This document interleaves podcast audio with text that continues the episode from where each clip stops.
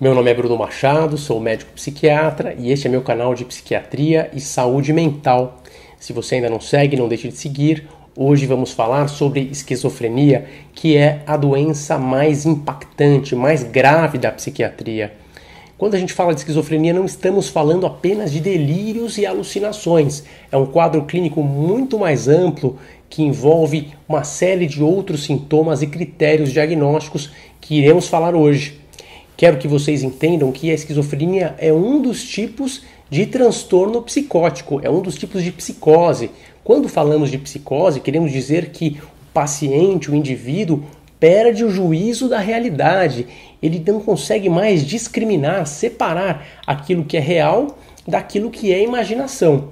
E por isso tem uma série de consequências funcionais implicadas neste diagnóstico ele vai muito além dessa concepção apenas de juízo, podendo envolver o raciocínio, a cognição. É um quadro que pode ser muitas vezes devastador para a saúde mental do indivíduo e muitas vezes com um prognóstico bastante reservado, ou seja, a possibilidade de melhora pode ser restrita muitas vezes. Quero destacar aqui que a esquizofrenia só pode ser diagnosticada com sintomas impactantes que aconteçam pelo mínimo de 30 dias, pelo menos 30 dias de sintomas.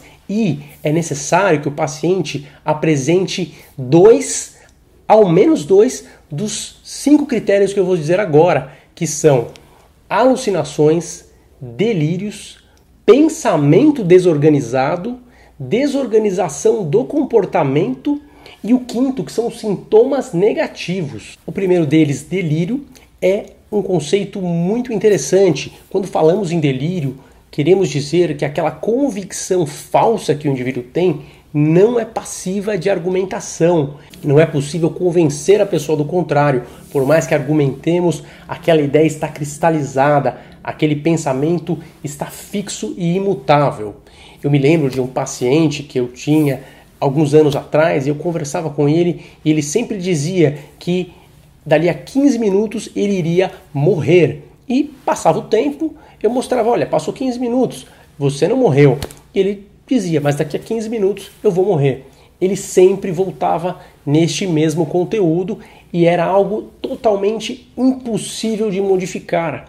O delírio não é algo interpretativo, não é como dizer, ah, eu acho que a minha camisa é mais bonita que a sua, ou a sua é mais bonita que a minha, ou dizer que eu sou bom em alguma coisa, ou sou ruim em outra coisa, porque isso tudo depende, claro, de como nós interpretamos, mas é algo que envolve o entendimento daquilo que é fato.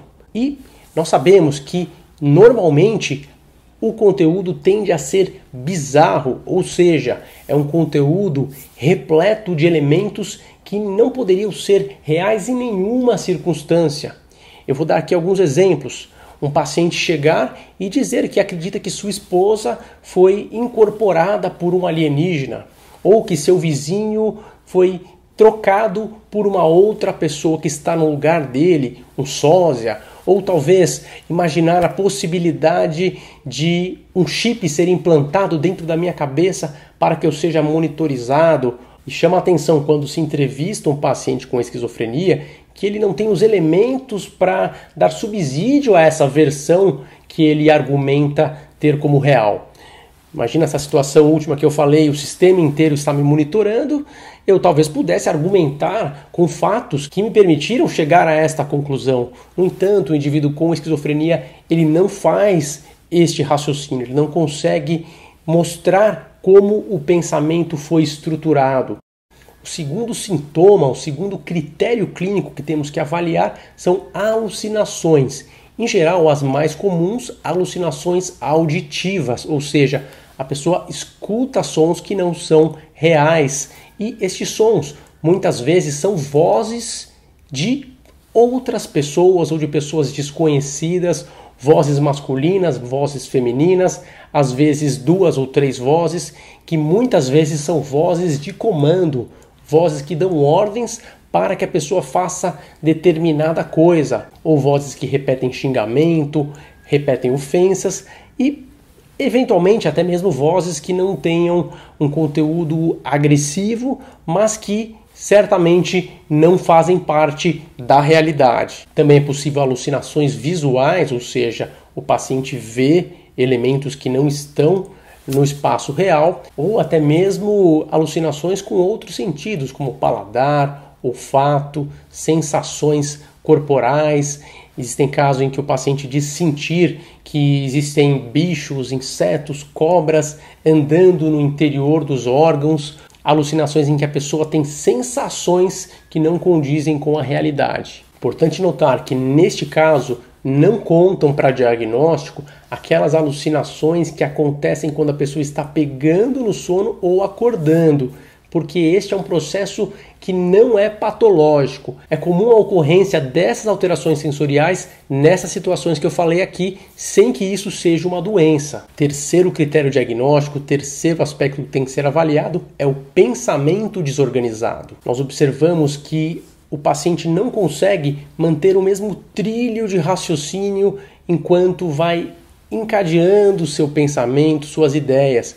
É frequente que exista quebra de um pensamento mudando abruptamente para outro, ou até mesmo um pensamento que tende a ser arborizado, chegando até mesmo a situações em que ocorre um total descarrilhamento, sem que seja possível entender absolutamente nada, até momentos em que a pessoa articula palavras sem nenhuma conexão umas com as outras. Alguns pacientes podem encadear palavras que não têm nenhuma semelhança, nenhuma lógica uma com a outra, sem que formem qualquer sentido nas frases. Então, esse é um terceiro critério que pode acontecer na esquizofrenia, que é a desorganização do pensamento. Além disso, pode também acontecer um quarto critério que nós chamamos de desorganização do comportamento. É um comportamento que visivelmente, nitidamente, não traz nenhum tipo de sentido do ponto de vista funcional. Muito comum observar pessoas se vestindo de maneira completamente desregrada, por exemplo, usando sapatos de pares trocados, usando um boné sobre o ombro ou um cinto no pescoço, colocando uma gravata amarrada no braço, sem que isso tenha qualquer lógica ou interpretação cultural. Não estou aqui falando de pessoas que sejam de outras tribos ou que tenham sua forma diferente de vestir, não é isso. Mas claramente uma pessoa que tinha uma forma de se vestir, em algum momento passa por uma quebra de funcionamento, ela começa a se vestir de maneira completamente ilógica. E claro que não é só sobre a vestimenta, não, é sobre todos os outros comportamentos. Imagine a questão da higiene podendo ser implicada de maneira completamente caótica, a alimentação, os hábitos, as tarefas que a pessoa tem,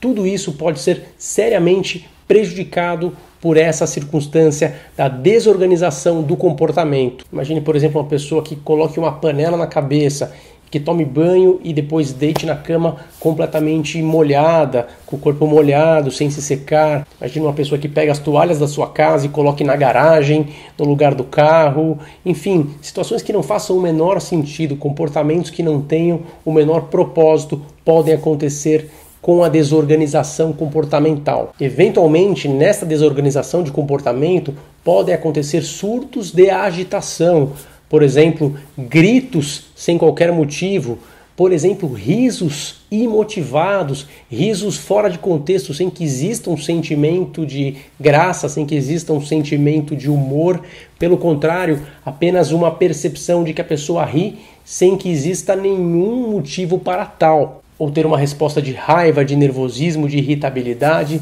diante de uma situação de generosidade, situações em que a resposta seja totalmente descompassada com o estímulo que o paciente recebeu.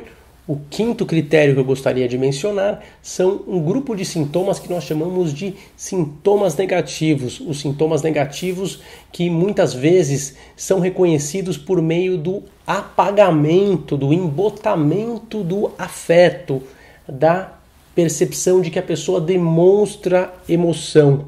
O que eu quero dizer é que estes pacientes passam a ter uma postura, uma expressão facial, muitas vezes um comportamento que transmite total neutralidade, total apatia, total indiferença, como se pudéssemos falar de algo muito bom e a pessoa reagir da mesma maneira que reagiria quando soubesse da pior notícia possível.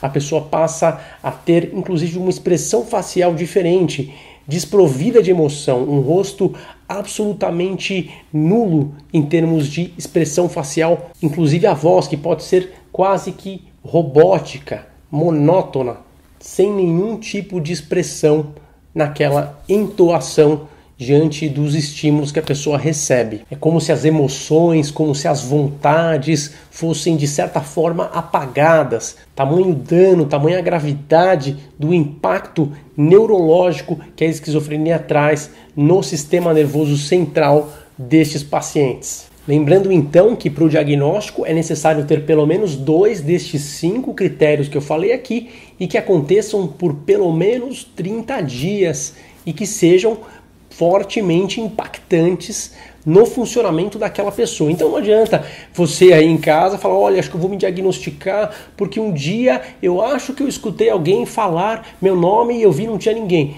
Pera, isso é uma coisa pontual, isolada, isso não te torna uma pessoa disfuncional, não atrapalha a sua forma de se relacionar, de trabalhar, talvez sua atividade acadêmica, laborativa, nada disso. Isso é apenas uma situação isolada enquanto nós aqui estamos falando de algo generalizado, algo que realmente está fortemente enraizado no psiquismo daquele indivíduo, algo que vem de um sério comprometimento no sistema nervoso central ocasionado por esta doença que é a esquizofrenia, uma doença que acomete inclusive o córtex cerebral, as áreas límbicas também, com evidência nos estudos científicos, ou seja, áreas que regulam emoções. Existe ali um descompasso no neurotransmissor que se chama dopamina Dopamina, inclusive, um neurotransmissor que é trabalhado com os remédios antipsicóticos que são usados para tratar a esquizofrenia.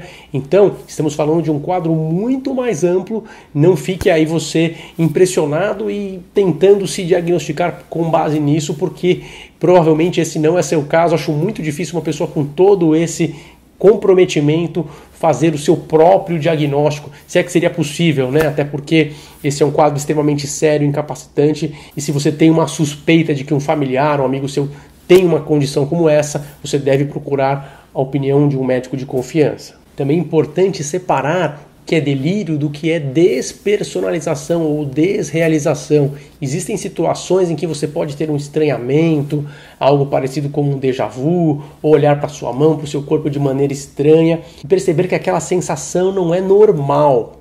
No caso da esquizofrenia, nós estamos falando de um quadro em que a pessoa não tem crítica de que aquilo é anormal no caso da esquizofrenia, a pessoa acredita que aquilo tudo que está acontecendo é real, a pessoa vivencia os delírios, alucinações como sendo fatos. Ela não desconfia de que aquilo seja algo que não condiz com a realidade. As alucinações podem ser vívidas, sons reais, embora a pessoa não saiba dizer de onde está vindo aquele som, ela acha que é normal ouvir um som em sua mente muitas vezes, ouvir do lado de fora da cabeça ou dentro da cabeça o som. A pessoa fala disso como se fosse algo normal, mas é algo que ela tem tanta convicção que pode chegar até mesmo a bater a cabeça na parede em alguns momentos ou eventualmente tampar os ouvidos de tamanha sensação de realidade que a pessoa tem ao vivenciar aquela sensação sonora das vozes falando em sua cabeça. A esquizofrenia prejudica seriamente a cognição, existe sim prejuízo no raciocínio, existe sim prejuízo na concentração, na memória. É claro que tudo isso que eu estou falando não acontece na mesma proporção em todos os pacientes. Alguns pacientes podem ter a prevalência de um determinado comprometimento, outros podem ter outros graus de comprometimento com outros critérios. Nem sempre o paciente tem todos os cinco critérios. O quadro clínico pode ser bastante variável. Alguns pacientes podem ter alguns sintomas e não ter outros. Alguns pacientes podem ter alucinações, delírios e depois ter muito pouca sequela cognitiva, ter um funcionamento depois até muito razoável, muito bom. Mas, em geral, os quadros tendem a ser realmente bastante incapacitantes e prejudicar inclusive a autonomia, a capacidade de autocuidado e até mesmo impedindo muitas vezes a própria sobrevivência do indivíduo sozinho, sem que exista apoio de terceiros. Legal a gente separar a psicose que acontece na esquizofrenia daquela que acontece no transtorno bipolar. No transtorno bipolar, Pode acontecer delírio, alucinação, mas ele é sempre congruente com a fase de humor. Se a pessoa estiver eufórica, vai ter um pensamento fora da realidade condizente com aquela euforia. Na depressão, a pessoa vai ter um delírio de ruína, um delírio com conteúdo muito negativo, muito pessimista, indo talvez de um extremo de um conceito de que eu não mereço viver, eu sou muito ruim, para um outro momento da euforia em que a pessoa vai ter a convicção que ela é muito importante e que ela é uma grande autoridade, ou que ela tem um poder, uma influência, enfim, delírios que realmente reflitam uma sensação de euforia ou uma sensação de estar muito deprimido. Já na esquizofrenia, o delírio ele é sem humor, existe uma apatia permeando, uma apatia de fundo.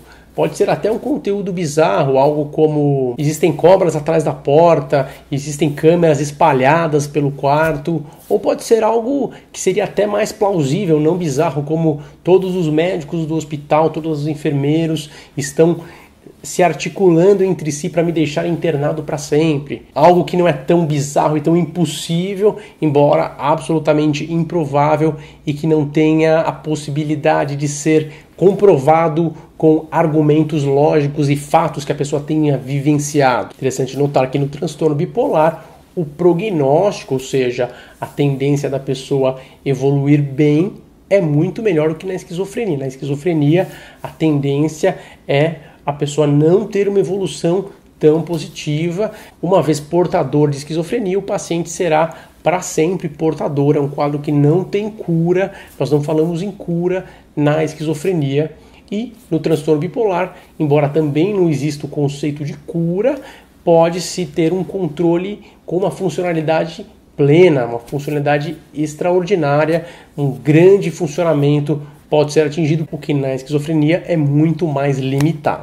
Ah, mas será que pode acontecer uma mistura de transtorno de humor com esquizofrenia, por exemplo? Isso existe sim, chama-se transtorno esquizoafetivo, em que existem fases de polarização do humor, de euforia, de depressão, e existem fases em que o humor está achatado e os delírios permanecem, né? Então a gente pode também ter essa mistura dos dois quadros, um pouquinho menos comum, mas existe sim o transtorno esquizoafetivo que nós chamamos. É um quadro que não tem uma única causa, mas existem muitos fatores que podem contribuir com o início da esquizofrenia. Podemos citar aí a genética, né, a história familiar de algumas pessoas, pessoas que têm pais, avós, familiares com esquizofrenia têm uma chance maior sim de apresentar essa doença, pessoas que tiveram intercorrência obstétrica, ou seja, uma complicação na hora do parto, do nascimento, né?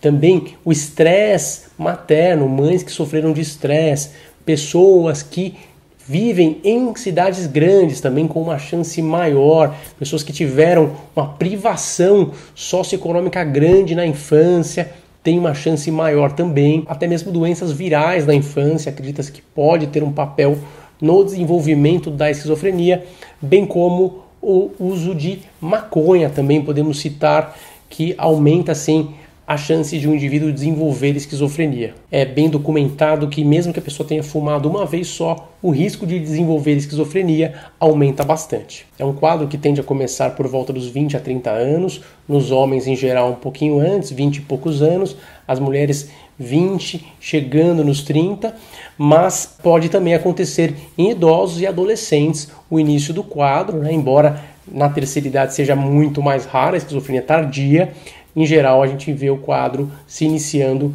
em adultos jovens. O tratamento tem como objetivo melhorar todos esses sintomas que a gente falou. Né? A gente usa medicamentos. Em geral, a gente pode dizer que os medicamentos funcionam muito bem para alucinações e delírios, né? eles têm uma chance muito grande de melhorar. Claro que não são todos os pacientes que melhoram, mas com os remédios antipsicóticos, neuroléticos que a gente chama, existe sim uma grande chance de saírem todas as alucinações e delírios. Existem alguns antipsicóticos que se propõem a melhorar os sintomas negativos, o pensamento, o comportamento desorganizado, mas a verdade é que os estudos e a experiência clínica não mostra uma melhora tão significativa na maioria dos casos com este grau de sintoma. Então, o que melhora mais, em geral, são os delírios e alucinações. Nos sintomas negativos, até mesmo o treinamento de habilidades sociais pode ajudar, trabalhos de reinserção, de reabilitação. No entanto, é muito difícil uma recuperação completa. Lembrando que o objetivo deste vídeo aqui é educar, é evidente que não é possível fazer um diagnóstico por meio de um vídeo como este, mas se você gostou, não deixe de compartilhar o conhecimento e seguir o canal. Se quiser deixar aqui embaixo sua dúvida, fique à vontade, ela pode ser tema para um outro vídeo que traremos mais à frente. Um abraço para todos. Tchau, tchau. Tem ansiedade, ansiedade generalizada, chamada